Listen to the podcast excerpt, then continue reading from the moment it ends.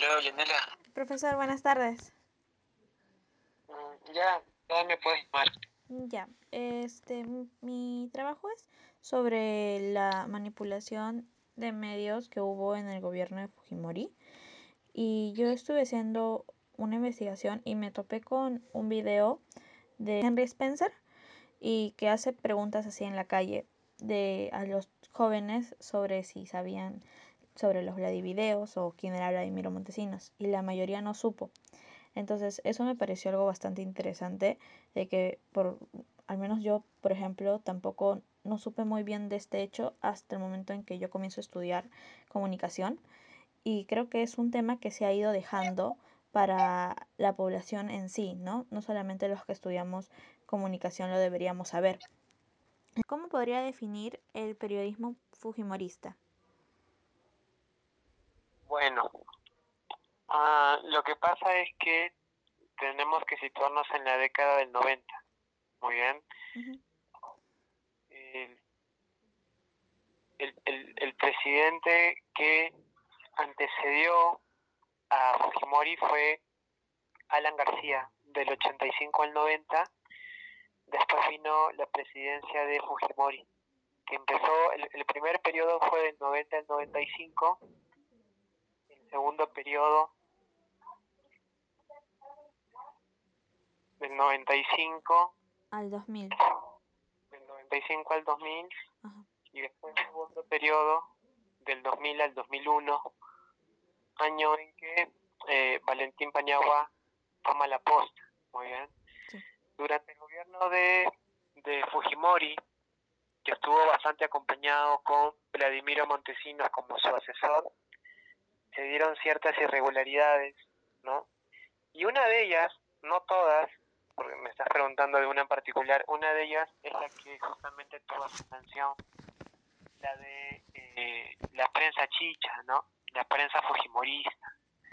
Consistía en que eh, Vladimiro Montesinos, que era la que era la, la persona que encabezaba esta corrupción, ¿no? Digamos que el autor intelectual de todo era Alberto Fujimori, pero quien ejecutaba todo era su asesor Vladimiro Montesinos, ¿no? Entonces, a través de Vladimiro Montesinos, eh, el gobierno fujimorista compra los medios de comunicación, muy bien, o mejor dicho, compra las conciencias de los directores o los dueños de los diversos medios de comunicación, ya sea radio, televisión o prensa, eh, con el objetivo de que toda información que se transmita o se dé a conocer a través de estos medios de comunicación eh, sea información o sean noticias totalmente irrelevantes,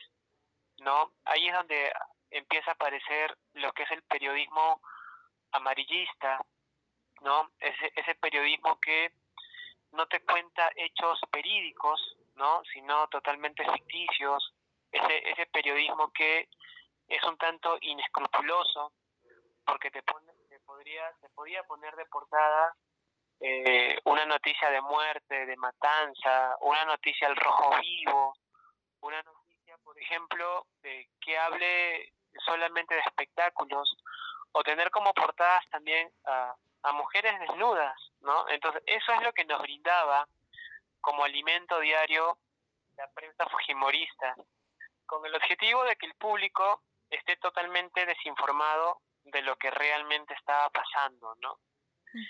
Cuando tú tienes el público desinformado, muy difícilmente el público o la sociedad va a poder tomar decisiones que estén a la altura de la situación. Entonces, en otras palabras, lo que hacía el gobierno fujimorista era tener el control absoluto de lo que estaba eh, aconteciendo en nuestro país que era la corrupción total, ¿no? Entonces, la gente vivía eh, en un mundo ficticio, ¿no? En un mundo irreal, en un mundo en que, en que solamente eh, consumían noticias muy ligeras, noticias eh, que no tenían trascendencia, cuando lo que en realidad estaba pasando no se plasmaba en los medios de comunicación porque, como te decía al principio, Vladimiro Montesinos había comprado las, conciencias de los dueños de los medios, ¿no? Eh, con ingentes cantidades de, dinero, como se veía o, como se ve, ¿no? Si es que uno recurre a YouTube, eh, en los diferentes videos, en las salas de, del SIN, del Servicio Nacional de Inteligencia, cómo, cómo se da esta transacción, ¿no?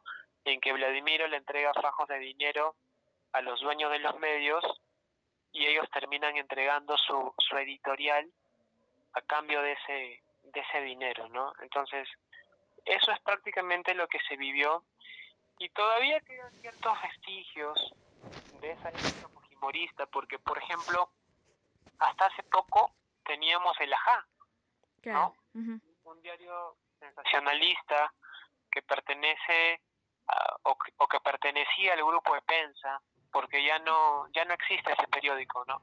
dejó, dejó de existir por el año 2009, por ahí, 2009, 2010. claro. Eh, de ahí también, eh, por ejemplo, el Popular, son diarios sensacionalistas, ¿no? Eh, no diarios amarillistas, porque el amarillismo ya es el extremo total, pero sí sensacionalistas. y bueno, todavía hay gente que apela también a algunas prácticas fujimoristas, como, como el hecho de trabajar con las medias verdades o con los supuestos, cuando el periodismo en realidad tiene que ser netamente informativo, ¿no? Decir la verdad, contar lo que pasó, ser objetivo y no jugar con el rumor, no jugar con la sospecha, no jugar con el, eh, con el condicional, ¿no? E, esas son, como te digo, algunos vestigios, algunas... Eh, de cómo fue en esa época. De lo que todavía resta de la prensa fujimorista, ¿no?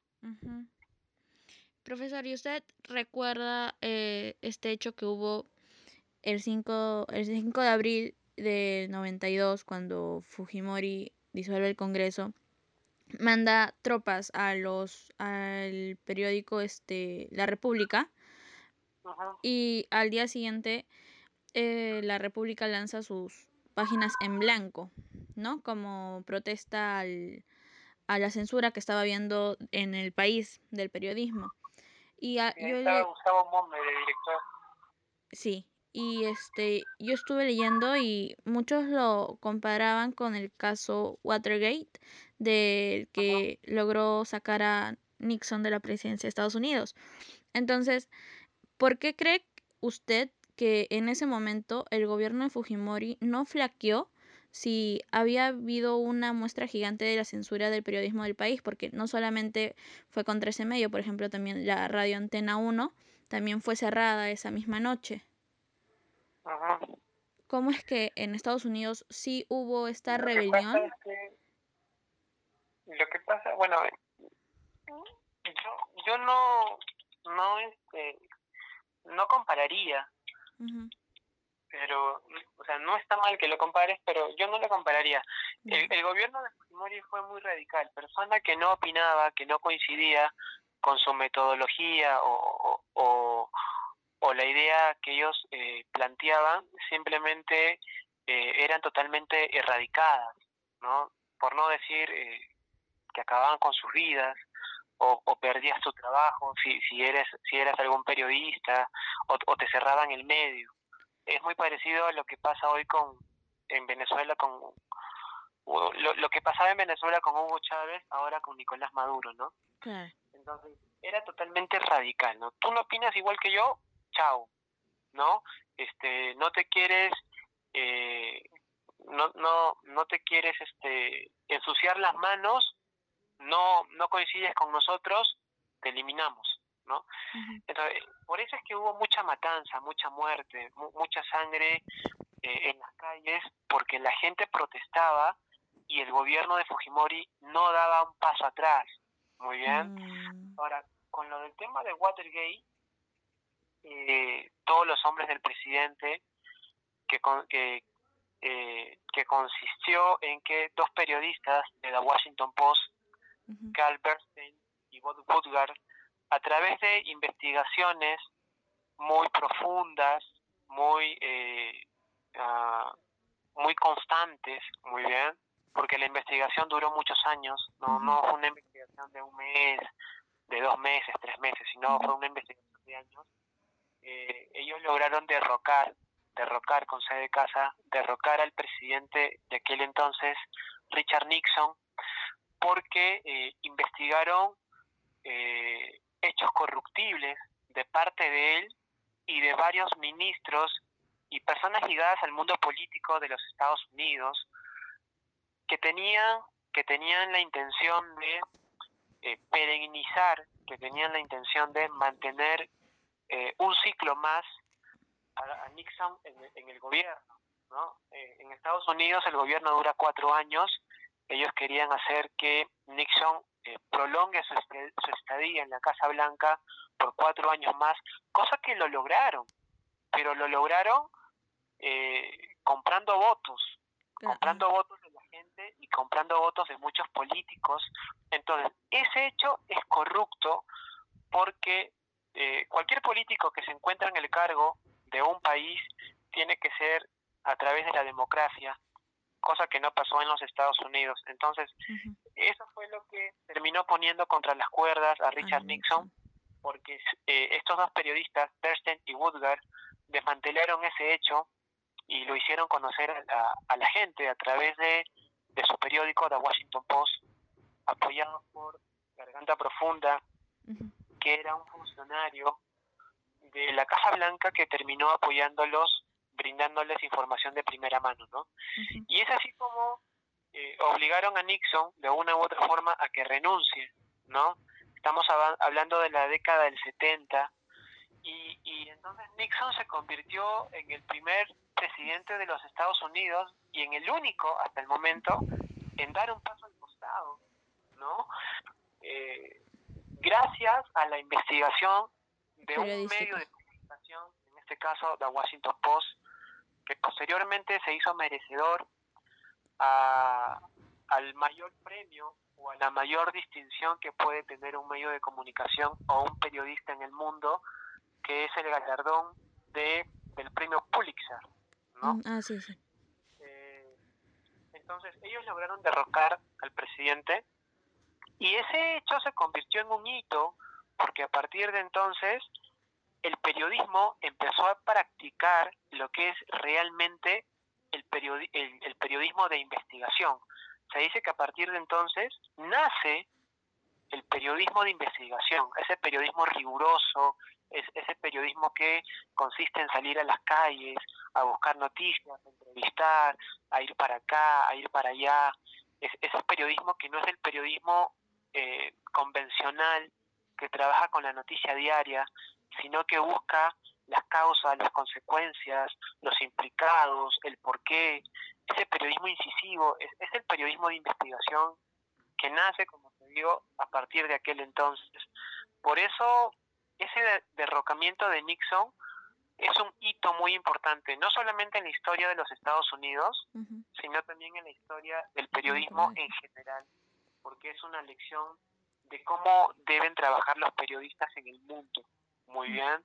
Y además también a partir de entonces se dice que cobra mayor fuerza el apelativo que tiene el periodismo como cuarto poder, ¿no? Sí. Porque un medio de comunicación termina sacando tal vez al presidente eh, del país más poderoso del mundo, que es los Estados Unidos, ¿no? Y eso lo hace el periodismo. O sea, para que veas la o el poder que tiene la prensa, eh, que termina de sacar de su puesto al mandatario más importante de todo el mundo, ¿no? Algo muy parecido pasó acá con, con, con PPK, ¿no? PPK ya se vio lado por el tema de Odebrecht y no le quedó de otra que, si mal no recuerdo, el año pasado, ¿no? Si mal no recuerdo, el año pasado o, este año, eh, eh, brindar su renuncia en señal abierta, eh, flanqueado por todos sus ministros, ¿no? Y bueno, es así como Vizcarra termina sucediéndolo en el puesto. La única diferencia es que Nixon renunció pero lo hizo solo, porque nadie, nadie lo acompañó, todos estaban en contra de él. Claro. ¿no? Profesor, y este poder de que usted me habla de, del cómo se llama del periodo de los medios de comunicación del periodismo. Obviamente acá se dieron cuenta de eso. Y no solamente Fujimori no porque eh, también había leído algo de que este Beleguía en su gobierno hizo algo parecido con los periódicos no que también hubo persecución a los periodistas y eso. Y entonces eh, investigué más o menos cuánto se había pagado a los medios de comunicación y se invirtió casi 4 millones en, en CCN y en el Diario Expreso, solamente en esos dos medios. Y en toda la prensa chicha fueron como 122 millones. Entonces, ¿usted en algún momento pensó o se puso a pensar de dónde habían salido tantos periódicos chichas? Porque comenzaron a salir así año tras año, ¿no? El Mañanero salió el 92, el Chino el 95, la Chuchi...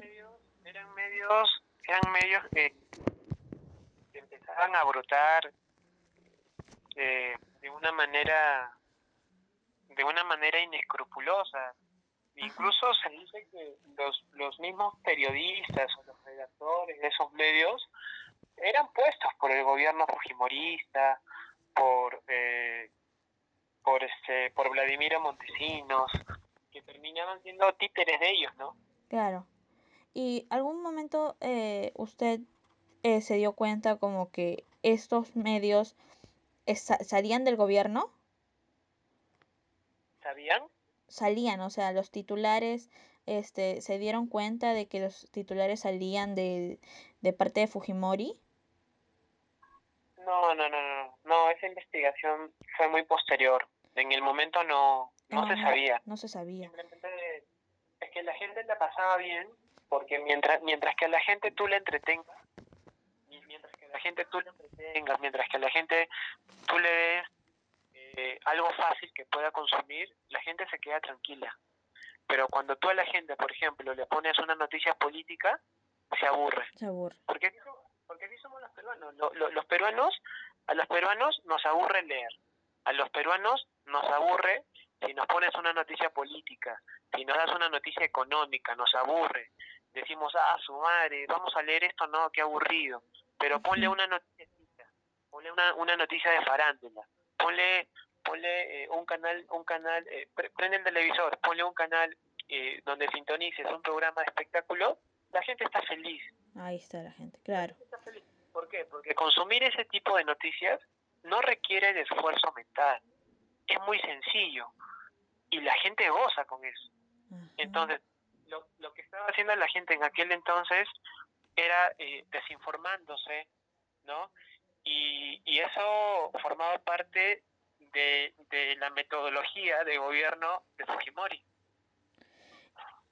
Claro, y este no solamente tenía ahí, o sea, tenía ahí todos los medios comprados, pues, ¿no? Por ejemplo, en el 14 de septiembre, cuando sale el primer Vladivideo, usted en ese momento, o sea, ya se corría el rumor de que venían Vladivideos con los dueños de, las, de los canales o no se esperaba eso. ¿Me podrías repetir? Cuando cuando sale el primer Vladivideo, ¿no? El de Curi con Montesinos. ¿Se sospechaba de que saldría videos con los dueños de los canales o no se esperaba? Era algo que no lo eh, veían venir. Lo que pasa para los periodistas, eso era un secreto a voces. Lo único, o sea, era un secreto a voces que corría mucho en las salas de, la, de las diferentes redacciones. Solamente que no había no había material como corroborar eso esa, ese ese rumor ese supuesto no había como corroborar tú no puedes como periodista no puedes dar una información si no tienes un sustento no la gente lo puede hacer la gente común y corriente lo puede hacer pero un periodista no porque tienes que tener un respeto por tu ética periodística entonces entre los periodistas sí se sabía era un rumor a voces que, que, termina este, sustentándose o avalándose cuando sale el video. Pero para la gente era algo novedoso, para la gente era, wow, mira, ¿no? Era algo asombroso. Pero para los periodistas no. Eso ya, ya se veía venir entonces. Ya se veía venir, solamente estaban eh, esperando. esperando esperando el momento oportuno en que salga, porque, ojo, eh, no solamente eran políticos los que figuraban en los Vladivideos, sino también gente del espectáculo, incluso periodistas también. No, no, no, no solamente dueños de los medios, sino también periodistas que formaban parte de un medio de comunicación. medio de, claro. Y, y este, profesor, luego de, de esto ya se, se, se, dan cuenta, pues, ¿no? De que muchos de los medios habían sido comprados, habían creado estas historias falsas, estas mentiras. ¿Usted cree que el gobierno de Fujimori era sujetado por esta prensa o la prensa hizo en realidad el gobierno de Fujimori? Mm, es una buena pregunta. Es una buena pregunta porque gobierno en el, en, eh, en el mundo, de, hecho, tiene poder. Todo, todo, gobierno de cualquier país en el mundo tiene poder. Muy bien. Pero la prensa también tiene poder. O sea, eh, son fuerzas muy, muy equilibradas, muy, muy equiparadas. La prensa eh, trabaja de la mano con el gobierno de turno y el gobierno de turno también le tiene mucho respeto a la prensa porque sabe que la prensa eh, en cualquier momento que tú trastavíes lo hace notar, lo hace saber y, tú terminas haciendo un papelón como gobernador de un país. Entonces, eh, como se dice, ¿no? Es mejor llevar la fiesta en paz, ¿no? Es mejor llevar la fiesta en paz. Para un gobernador, para un presidente de un país, es mejor estar bien con la prensa, porque como te digo, la prensa puede estar muy muy ligada a, eh, a, los políticos, pero también te pueden soltar la mano y, terminas perdiendo tu cargo, ¿no? Entonces, yo creo que es una buena pregunta justamente por eso, porque la prensa tiene poder. La prensa, si la prensa investiga, si la prensa quiere, puede sacarle cosas a cualquier político. Muy bien, pero a veces no lo hace porque hay medios de comunicación, porque hay periodistas que están ligados a un político, a un congresista, a un juez, a veces son amigos de los, del, presidente, entonces no te conviene estar sacando cosas negativas de esa persona, ¿no? Eh, pero yendo a tu pregunta nuevamente, uh, hay muchos países en los que la prensa termina termina eh, gobernando. hay, hay muchos países en Sudamérica, eso ha pasado. Ah, pero acá en Perú, eh, exactamente en el gobierno de Fujimori... Eh, de repente iban de la mano, ¿no? No funcionaban el uno del otro en todo caso. Creo que Fujimori tenía un poquito más de distancia, un poquito más de ventaja. De ventaja. Mm, está bien. Profesor, y este, después de, de, esto ya por el porque año... Acuérdate, porque acuérdate que que Fujimori y Montesinos manejaban a la prensa a su antojo. Claro, ellos pagaban y los otros obedecían, nada más, cuando ¿no? Tú vendes, cuando tú vendes tu alma al diablo, eres un títere. Entonces, se podría decir que Fujimori y Montesinos hicieron la prensa en esos años. Ellos eran la prensa. Claro, claro indudablemente que sí. Todo el contenido eh, era, era este, eran ideas de, de ambos. Profesor, y luego después de esto, un año, casi un año después, más de un año después, este se comenzó a hablar sobre una, una ley para regular los medios de comunicación. Y la Asociación de Radio y Televisión dijo que la mejor ley de periodismo es la que no existe y que la libertad no necesita tutela, porque crear un consejo es como que introducir la censura. ¿Usted opina igual o cree que sí debería haber algo que regule que los medios de comunicación no puedan asociarse al gobierno o a los jueces? Todo medio de comunicación siempre va, va a tener como bandera la democracia y los derechos humanos internacionales, donde está especificado que todo periodista, todo comunicador tiene derecho a expresarse libremente, ¿no? Y no a ser censurado. Eh, siempre los medios van a pelear por su por, por opinar, por, por, este, por expresar sus ideas, porque además son, son entes eh, privados que no, no tendrían, lo, lo digo en condicional, no tendrían que estar regulados por el Estado, ¿no? Pero a veces este, se cometen algunos abruptos, eh, entonces es que el gobierno o el Congreso tiene que intervenir para tratar de frenar un poco esa situación, pero desde mi humilde punto de vista creo que no debería suceder, no debería haber injerencia de parte del gobierno, al menos en privados o en los medios privados, salvo el 7 o el diario El Peruano que son que son del Estado, pero en los privados creo que no debería haber injerencia porque nosotros tenemos que, tener libertad, libertad de expresión. para poder expresar pero siempre, siempre resguardando la ética, siempre resguardando la ética, y la ética nos dice que tenemos que manejarnos con la verdad, no debemos vendernos a, nadie y tenemos que ser muy objetivos. Si tú te manejas con eso, no tendrías por qué estar sujeto al gobierno. ¿Y usted siente que ahorita, en la actualidad, hay la libertad de expresión? Sí, sí, sí, porque vivimos en una democracia y porque gracias a Dios el presidente Vizcarra apoya a, a la prensa. Y no, es como en otros países. ¿Y siente que aún hay periódicos comprados o canales comprados? Tal vez no por el gobierno mismo, sino de repente por otros partidos. No sé si comprado, pero siempre el amiguismo va a existir. O sea, si yo soy amigo de tal congresista y sé que ese congresista corrupto, no voy a sacar una nota de él, ¿no? Porque es mi pata, ¿no? Si yo soy eh, amigo, soy chochera de, por ejemplo, este de, alguien del Poder Judicial que sé que es un ratero, que esto que el otro, no voy a sacar una nota en contra de él, ¿no? O sea, siempre hay, siempre hay amiguismo, siempre hay ese tipo de, de relación eh, entre periodistas gente de poder, gente de política, que termina este, influyendo en la toma de decisiones cuando hay que publicar una noticia. Siempre va a haber, la gente no lo sabe, ¿no? Pero los mismos periodistas sabemos. Entonces, es difícil. Es difícil que alguien sea objetivo totalmente.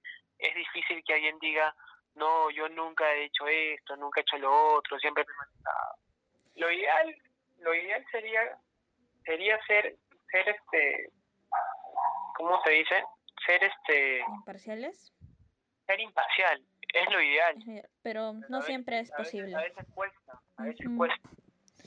Eh, profesor y podría decirme algún consejo para el periodismo moderno bueno el periodismo moderno está viviendo hoy actualmente una era muy bonita la era digital ¿no? No solamente eh, apela para, para dar a conocer una noticia a los medios tradicionales, radio, televisión, prensa escrita, sino que ahora también aparece la Internet, eh, todos los medios de comunicación tienen presencia en, en el mundo virtual, ¿no? Tienen, tienen redes sociales, tienen Facebook, Twitter, Instagram, incluso los medios también tienen su WhatsApp, es una bonita oportunidad, es una era muy bonita en la, en la que eh, los papeles se han invertido, porque antes los medios de comunicación eran emisores y la gente, el público, eran meros receptores de la información. Los medios emitían información, la gente recibía. Hoy en día hay, hay un feedback, hay una retroalimentación los medios son tanto emisores como también cumplen un papel de receptor. Eh, la gente recepciona, pero también puede emitir su opinión. ¿No? Yo entro a una página de Facebook de, de América Televisión y puedo opinar, ¿no? Eh, puedo alzar o puedo traerme abajo el medio, puedo decirle muy bien, buen reportaje, que esto, que el otro, ¿no? O también puedo decir todo lo contrario, ¿no? Tal periodista del Canal 4 me parece que es así, o sea, hay una, hay una retroalimentación, hay un feedback los medios de comunicación necesitan tanto de la opinión del público como nosotros de la información que ellos nos dan, ¿no? Por eso eh, la frase de Radio Capital es muy buena, ¿no? Esa frase que dice tu opinión, importa. Claro, porque ahora vemos que hay, este, ¿cómo se llama? Canales de televisión. Tiene mucho peso, tiene mucho peso hoy en día la opinión de la gente. Eh, Hoy día Twitter y puedes criticar a un periodista. Y se hace tendencia. O, también puedes alabar el trabajo de un medio de comunicación. o, o, puedes darle una sugerencia, ¿no? O sea, eso nos permite la digitalización, la, la, la tecnología, de que el público no solamente se siente en su casita y recepciona información, sino que producto de esa recepción, ¿no? El, público hoy en día también puede levantarse y emitir su opinión, ¿no? Decir estoy de acuerdo o, o estoy en desacuerdo, cosas así. Claro. Profesor, ¿y usted qué opina esto de que los jóvenes no conocen esta historia que vivió el periodismo? Es lamentable, es lamentable que, que no se conozca, pero eh, pero eh, es una responsabilidad no solamente de ellos, sino también de su familia eh, o, o, de, o, de las escuelas que a veces no terminan inculcando eso. Es una responsabilidad compartida, pero es totalmente lamentable. Deberían saberlo como cultura general. Claro.